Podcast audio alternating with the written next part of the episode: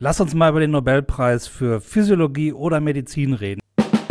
Der eine oder die andere, die regelmäßig unseren Podcast hören, wissen vielleicht, dass es in den vergangenen Jahren ein Vertragsverletzungsverfahren gab. Und da lief jetzt ein Jahr lang eine Bürgerinitiative, die äh, eben auch sich mit Tierversuchen befasste. Und zwar heißt die Safe Cruelty Free Cosmetics. Vor ein paar Wochen ging es durch die Nachrichten, dass äh, zwei Forschungsgruppen sogenannte synthetische Embryonen hergestellt haben. Fabeln, Fell und Fakten. Der Podcast über Tierversuche. Hallo und herzlich willkommen zu einer neuen Folge Fabeln, Fell und Fakten. Das ist der Podcast, bei dem wir über Tierversuche sprechen und wir, das sind wie immer Professor Johannes Beckers, mir hier zugeschaltet live aus München vom Helmholtz-Zentrum München und der TU München. Hallo Roman. Hallo. Und ich selbst, Roman Stilling, bin Neurobiologe und wissenschaftlicher Referent bei der Informationsinitiative Tierversuche verstehen.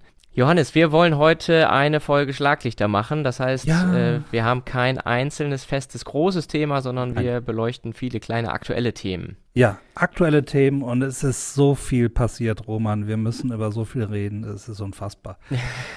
Was, was willst du als erstes machen? Lass uns mal über den Nobelpreis für Physiologie oder Medizin reden. Das wäre Ja. so mein erster Block. Das ist das Aktuellste. Das aktuellste Thema ist nämlich, wir zeichnen heute volle Transparenz. Es ist heute Dienstag, der 4.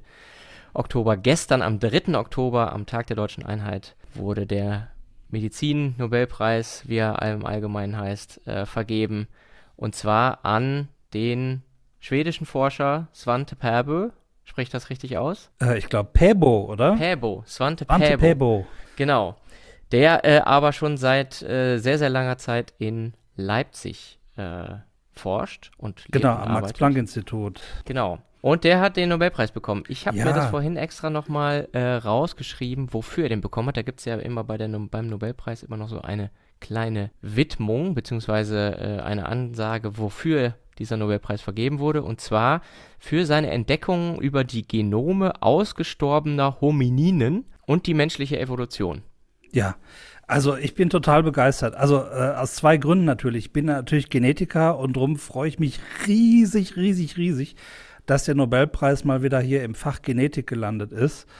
Äh, ich habe den Svante Pebo selber auf vielen Vorträgen schon gehört. Total faszinierender Mensch, ähm, durch und durch Wissenschaftler und was der für Erkenntnisse uns beigebracht hat, das ist echt der Hammer. Ähm, also äh, finde das wirklich total toll und äh, klasse. Ich muss ehrlich sagen, ich habe äh, das äh, gestern natürlich als Push-Nachricht direkt aufs Handy bekommen und habe mich äh, gewundert ein bisschen. Ja, also es ist ein Wieso? bisschen überraschend. Ja, weil äh, der Nobelpreis ja sonst oft in, äh, ist ja der Nobelpreis für Medizin oder Physiologie und dadurch, dass oder Physiologie dabei ist, sind ja eben auch oft äh, Biologen und Biologinnen dabei, äh, die diesen Preis bekommen, nämlich weil sie grundlegende Prozesse in der Biologie äh, entdecken, die physiologisch relevant sind, also Ja. für, den, für den Körper. Ja, ähm, Gemeinhin aber immer Medizin-Nobelpreis. Äh, Und jetzt ist das Feld, äh, das der äh, Svante Pääbo da aufgebaut hat, muss man ja so sagen, er hat das Feld ja sozusagen mit aufgebaut. Das Genau, ja das ist so die nicht. Paläogenetik. Ein völlig neues Fach, das gab es vor ihm überhaupt nicht. Genau, und das ist aber jetzt ja weder medizinisch noch physiologisch. Jedenfalls Ja. nicht direkt. Aber ich glaube, wir haben, wir haben dadurch so viel über uns selber, über den Menschen gelernt, dass das überstrahlt irgendwie alles.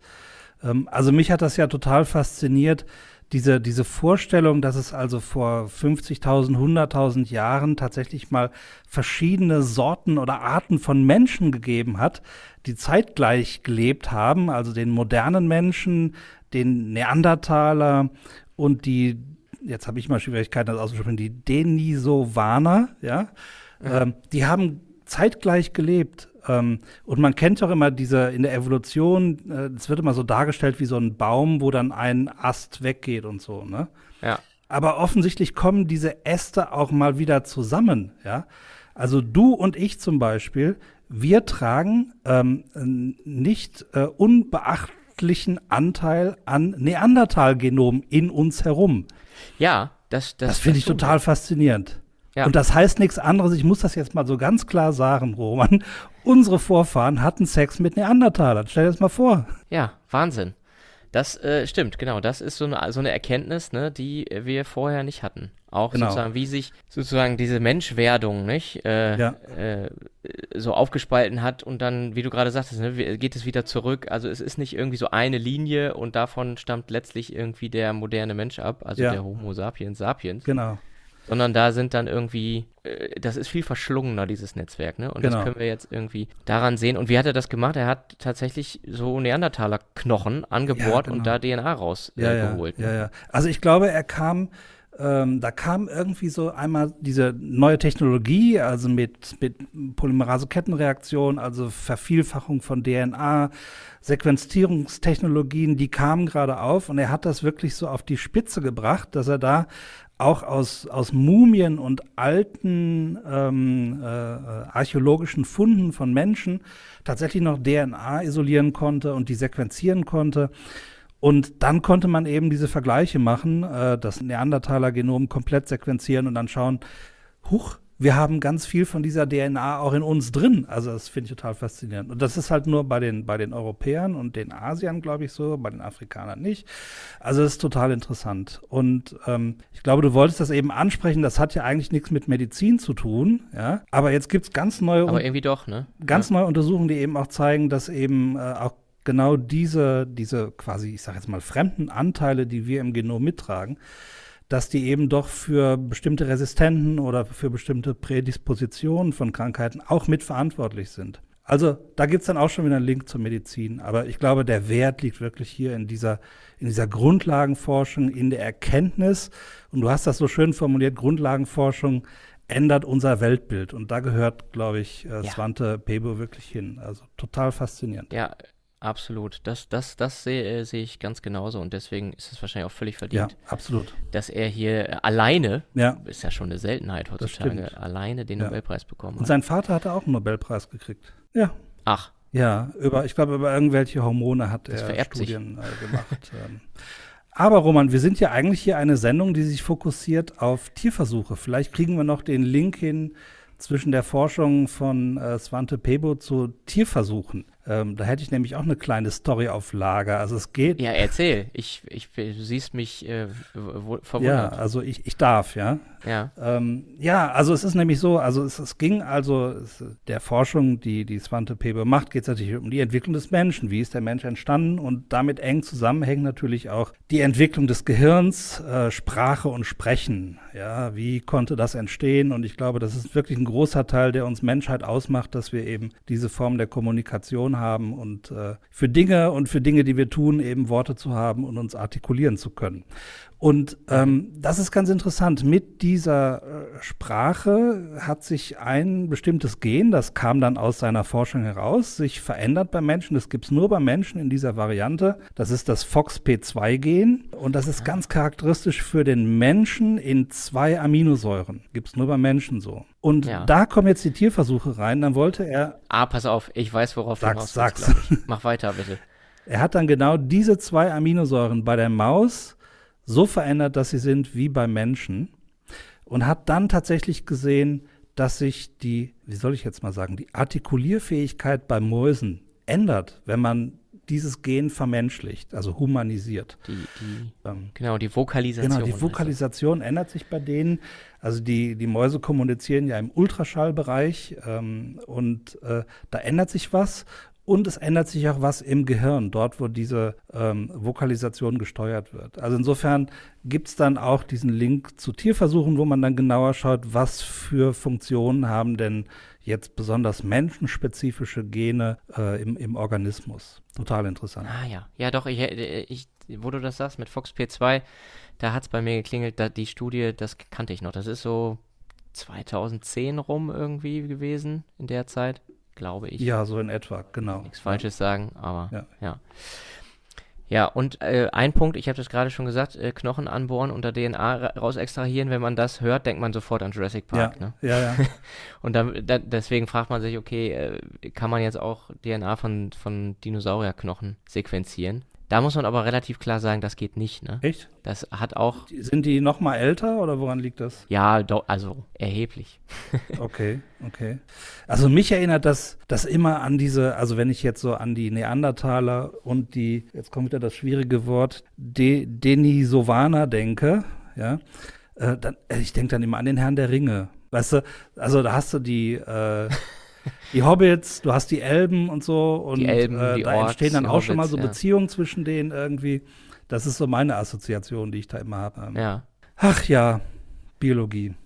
Okay, nächstes Thema. Womit machen wir weiter, Roman? Nächstes Thema? Ja, ähm, wir, wir müssen äh, vielleicht, bevor wir nochmal zu wieder was, was Ja. Spannendem, Faszinierendem kommen, nochmal ein bisschen äh, auf Ja. zwei so eher bürokratischere, technischere Gute Idee. Dinge kommen, die mit Tierversuchen zu tun haben, denn auch das äh, ist ja passiert. Ja.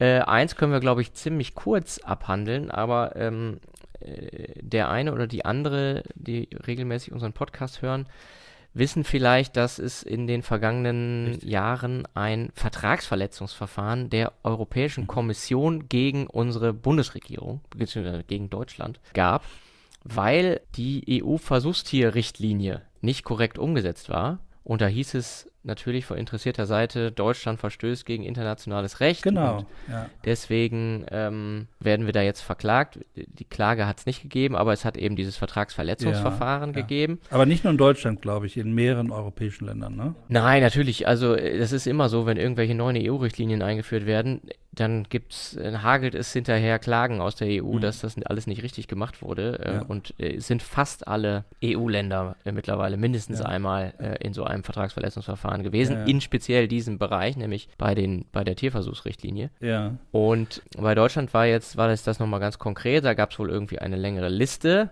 Interessanterweise, diese Liste ist nicht öffentlich, also kann man nicht Mhm, öffentlich okay. einsehen, aber es gab wohl eine Liste mit Mängeln und dann geht es in diesem Vertragsverletzungsverfahren. Also muss man noch mal kurz erklären. Also es gibt eine EU-Richtlinie, die legt für äh, alle Länder der Europäischen Union fest, wie eine Gesetzgebung ungefähr aussehen soll. Ja, nicht nur ne? ungefähr, die ist also sehr, sehr, also die ist sehr klar. Genau, Da gibt's Artikel genau. und Paragraphen, genau wie in dem Gesetz. So, Ja, aber trotzdem muss die noch mal umgesetzt werden in nationales Recht. richtig, genau. Ne? Weil hier gilt Also- ja in Deutschland immer noch deutsches Recht und Genau. Deswegen gilt das nicht eins zu eins, sondern das muss dann entsprechend in deutschen Gesetzen vom deutschen Gesetzgeber, was ja der Bundestag ist, Ja. äh, entsprechend erlassen werden. Genau. Und da soll es quasi dann einen Fehler gegeben haben zwischen dieser EU-Richtlinie, die zum deutschen Gesetz geworden ist. Genau, und nicht nur ein, Ja? sondern äh, gleich ganz viele.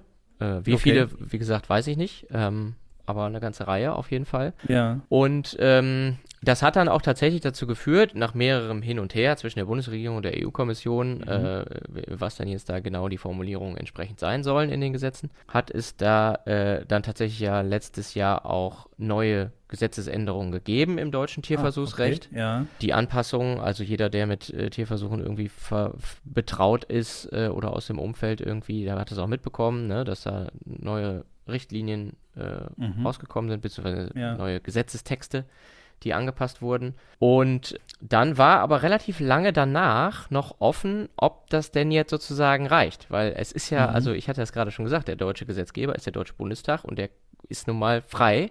Der kann ja machen, Mhm. was er will. Und letztendlich kommt dann ja erst die Überprüfung, ist das denn jetzt dann tatsächlich EU-konform oder hat die EU immer noch was zu bemängeln und äh, Mhm. setzt das Vertragsverfahren weiter in Gang, beziehungsweise die weiteren Schritte, und das hieße dann tatsächlich am Ende auch, äh, könnte das dazu führen, dass Deutschland dann von der EU-Kommission vom Europäischen Gerichtshof verklagt wird. Mhm. Und wenn der Gerichtshof dann feststellt, äh, ja, das entspricht nicht den europäischen Richtlinien, dann Ja. äh, gibt es da äh, saftige Vertragsstrafen und die sind nicht, also vor allen Dingen erstmal finanzieller Natur und dann eskaliert das Ja. immer weiter. Aber da hat man doch jetzt ewig nichts mehr von gehört. Also ich habe irgendwann mitgekriegt, dass es dieses Vertragsverletzungsverfahren gegen Deutschland gibt, aber dann habe ich nichts mehr gehört. Was ist denn jetzt die, die News? Ja, die News ist, das ist eingestellt worden. Ah, okay. Und zwar, und das finde ich das Überraschende, relativ klammheimlich eigentlich, könnte man Okay. fast sagen. Also ja, ich habe dann nur jetzt von dir gehört. Also äh, ihr habt da nachfragen müssen, oder? Ja, genau. Also es gibt so eine Datenbank über alle Vertragsverletzungsverfahren, die es so gibt in der EU. Und in der Datenbank, wenn man da die entsprechenden Begriffe irgendwie kennt, wonach man suchen muss oder Nummern von den Fällen, von den Vorgängen, von den behördlichen, dann kann man das äh, irgendwie rausfinden und dann rief mich letztens irgendwie eine Kollegin an und sagte, ich habe mal noch, noch, mal wieder in der Na Datenbank an, ja. nachgeguckt und das, das scheint jetzt geschlossen zu sein. Äh, okay. Da steht jetzt äh, einfach nur, hat sich das Wort geändert von active in closed. Case closed. Okay. Und das ist im Prinzip alles, was da an Vorgang dann passiert. Und wir haben dann in verschiedenen Einrichtungen nachgefragt, also beim Bundesministerium mhm. ja. ähm, und bei der EU-Kommission. Und die haben dann auf Nachfrage bestätigt, ja, das ist tatsächlich geschlossen worden. Damit, okay. äh, und das ist dann auch die Formulierung, die es dazu gab, damit äh, ist das deutsche Recht als vollständig rechtssicher übertragen äh, anzusehen. Okay. Im Prinzip. Ja, okay. Gut. Ja, das ist natürlich wichtig für uns Wissenschaftler auch, um da so eine gewisse Sicherheit zu haben, dass was da im Gesetz steht auch tatsächlich gilt. Ne? Ja, und nicht in zwei Jahren irgendwie schon wieder verändert wird. Ne? Ja, das, genau.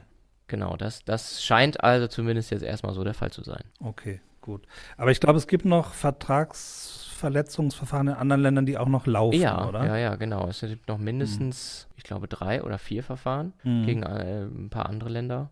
Also Dänemark, glaube ich, Polen, Bulgarien und gegen Italien läuft auch schon ganz lange eins. Ja, okay. Ja, also toll, dass ihr das äh, so, so genau beobachtet und äh, wir jetzt auch mal die Gelegenheit haben, ähm, das klar zu sagen, dass das also eingestellt wurde, weil ähm, das war ein Riesentamtam, als dieses Vertragsverletzungsverfahren kam. Das weiß ich noch, da hatten alle Angst, jetzt wird alles nochmal irgendwie ganz anders. Und ähm, finde ich gut, dass wir jetzt auch mal sagen können, dass das jetzt eingestellt ist, dieses Verfahren. Genau, gut. Nächstes Thema. Was haben wir Genau, noch? du hast gesagt, es gibt noch so ein politisch-gesellschaftliches Thema. Roman, ich glaube, wir sind komplett ins Plaudern gekommen. Die Sendung wird hier 40 Minuten lang. Was machen wir jetzt? Äh, ja, ist doch gut eigentlich. Aber ähm, im, im Sinne der Verdaubarkeit äh, sollten wir es vielleicht ein bisschen äh, aufteilen. Wollen, genau. wir, wollen wir das so machen? Wir machen hier einen Schnitt und den zweiten Teil machen wir dann äh, schon nächste Woche. Das heißt, ihr braucht nur eine Woche zu warten auf die nächste Folge. Dann geht's weiter mit dem zweiten Teil von dieser Folge Schlaglichter.